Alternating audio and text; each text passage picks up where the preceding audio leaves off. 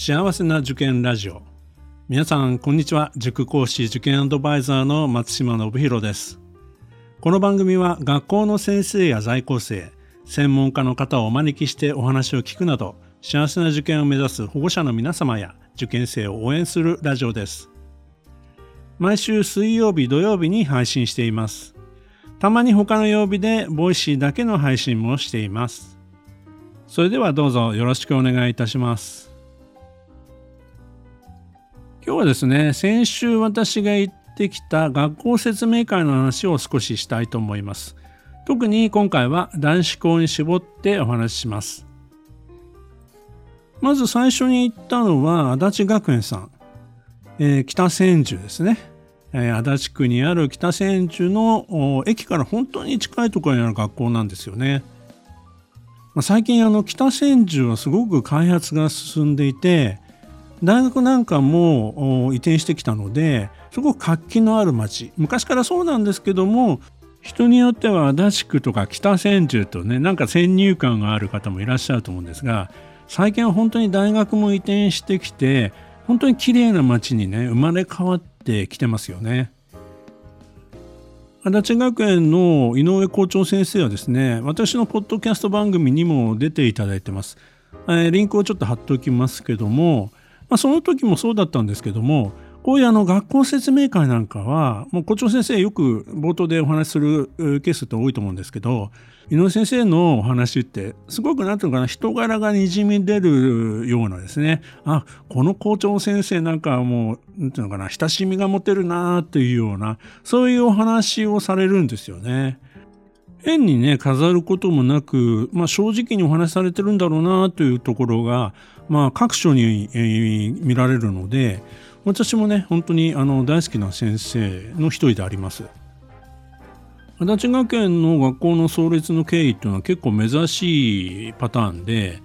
地域の有志の方による設立だったそうです。比較的多いのはですねその当時の有名なあの教育者資産を持ってる方によるその社会貢献といいますかねそういったことによって成立した経緯というのをよく聞きますけども足立学園の場合はそうしたあの地域の有志の方による設立なので今もってやはり地域に根ざした学校運営をしているという感じをすごく受けます。私学の中には校長先生というのは外部から招聘するみたいなことが通例になっている学校さんもあるんですけど井上校長先生の場合は足立学園で数学をずっと担当してきた、まあ、そういった先生なんですね。いろいろ面白いお話も聞けるので一度足を運んでみたらどうでしょうか。足立学園がある北千住というのは非常に交通の便のいいところですから、まあ、ちょっとね東京の北の方にあるので場合によってはね、あのー、壮絶なラッシュに巻き込まれないで行ける地域もあるとは思うんですよね。中堅男子校の選択肢ってそんなに多くはないので特にねこの学校本当に面倒見のいい学校だと思います。先生方もね私の知る限りには本当に温かい先生ばっかりなので高校受験もねそんなに数はないんですけどもやってますしそういった意味での多様性もあるわけですよね。それから私立に通わせるにはちょっとお金の面でね心配だという方のためにもこの足立学園の特賞入試特別小学生入試という制度これを利用するという点もあります。ただねもちろんね倍率が非常に高いですし基準点があったりとかいうこともあるんですが、えー、初年度だと84万円、えー、翌年以降だと51万円近いですね免除があるというのはこれはとても大きいですよね。この学校新校舎になったのが多分15、6年前だと思うんですよね。まあでも男子校の割にっていうか、まあ、年数の割にはまあまだ綺麗な方かなとは思いますね。まあ、この後都市大の話もするんですけど都市大もね本当まだまだ綺麗な学校です。あとここはまあ実習室がね300席ぐらいあるんですよね。この辺りねちょっとね壮観ですよね。都市大なんかもあのカフェテリアがねあの放課後ね自習室になったりとかまあ、中途制度が両方にあったりとかねそういった意味では男子校は意外にこう手厚いというか勉強に集中できる環境が揃ってる学校は結構多いんじゃないかなと思います。続いて伺ったのは東京都市大学附属中学校高等学校なんですがこちらはね成城学園前から徒歩10分ぐらいのところにある非常にね環境のいいところにある学校ですね。まあ、行く途中に見えるねグラウンドがもう圧巻なんですよね。人工芝で、まあ、本当にあのサッカーがやりたい子にはねうってつけの場所ですね。なんか公式の試合ができるくらいの、まあ、グラウンドだそうですのでこんなグラウンドでサッカーできたらいいだろうなって私はサッカーやりませんけど、まあ、想像でね思います。東京都市大さん、まあ、通称都市高っていうんですけども都市高さんはですね実は私のポッドキャストの初期の頃にたくさん、まあ、あの先生方や在校生が出てくれたんですよね。特に鉄拳ですよね。ここの鉄拳に入りたくて受験したっていうような生徒さんも登場してますんでそれから白煙祭文化祭ですよね。その実行委員の子どもたちにもいろいろ話を聞いてますんで是非ねあのちょっと遡って聞いていただければと思います。そちらのリンクも一応貼っときますんでよろしくお願いします。この学校はねやっぱり学校改革後にね進学実績をめきめき上げてきた学校で今年2月1日に初めて午前入試を実施したということでね注目された学校ですよね中学受験にあまり詳しくない方だと2月1日の午前初めて入試を行ったというとちょっとハテナマークかもしれませんけども年子さんの場合は2月1日の午後が第1回目の入試だったんですねそれを今年は2月1日午前午後とも実施したということなんですね。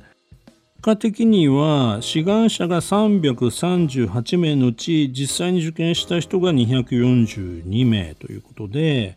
合格者は81名の3.0倍だったそうですね。あの欠席率2月1日の午前中って欠席率は比較的低い。つまり第一志望にしているケースが多いので低いんですけども、まあ、今年はどうなんでしょうかね。様子見というところもあったんでしょうか。ちょっとね、欠席率が高かったということ、つまりダブル出願をされていた方がもう多かったんではないかというような分析をされているようです。2月1日の午後受験はやはり相変わらず人気で、1285名の方が志願して、実際に受験者数1113名、合格者577名で1.9倍と、ほぼ昨年並みということでした。まああまり偏差値のことを言ってもとは思うんですが一応参考のためにねお話ししておきますと学校さんの発表によるとサピクスさんの2月1日午前の偏差値が49これはあの結果偏差値ではなくて2023年4月の模試の判定偏差値だそうです。それから日野県さんは60四つ青塚さんは2類が57で1類が53首都圏模試さんが2類が70の1類が67ということだそうです。都市高さんの前身は武蔵工業大学附属中学高等学校だったわけですけども2009年に、今の名前に変わって、